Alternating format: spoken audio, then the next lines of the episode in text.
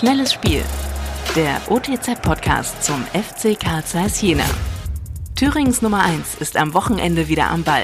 Tino Zippel, stellvertretender Chefredakteur der Ostthüringer Zeitung, analysiert in seinem Kommentar die aktuelle Lage beim FC Karl Zeiss Jena. Beim Schmuddelwetter der vergangenen Tage kam nicht wirklich Vorfreude auf einen Stadionbesuch auf. Jedenfalls für alle, die keinen Platz auf der Haupttribüne gebucht haben. Eine deutliche Verbesserung ist aber in Sicht. Das vorgestellte Stadionmodell lässt die Vorfreude steigen, nicht nur wegen der komplett überdachten Tribünen. Mit dieser Arena kann sich Jena sehen lassen. Es gibt etliche Fans aus der Landeshauptstadt, die neidisch gen Osten schauen. Zwar war das Steigerwaldstadion schneller fertig, die Arena in Jena wirkt aber deutlich besser durchdacht.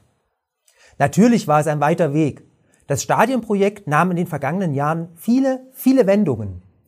Die nun vorgelegten Entwürfe wirken stimmig. 2023 soll die Arena stehen. Bis dahin wird hoffentlich auch die Corona-Pandemie überwunden sein. Nach Monaten der Entspannung beeinflusst das Virus nun wieder die Fußballligen.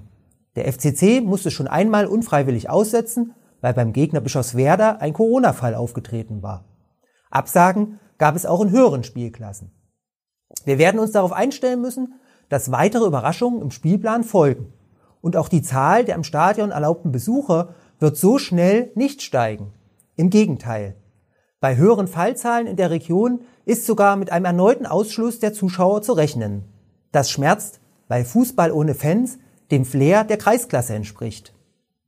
Natürlich geht es derzeit sehr bürokratisch zu, wenn man ein Spiel im Stadion besucht. Dabei hat der Fußball einen Vorteil gegenüber Hallensportarten, weil sich draußen keine Aerosole stauen. Dennoch sind Beschränkungen nötig, um Gedränge zu verhindern.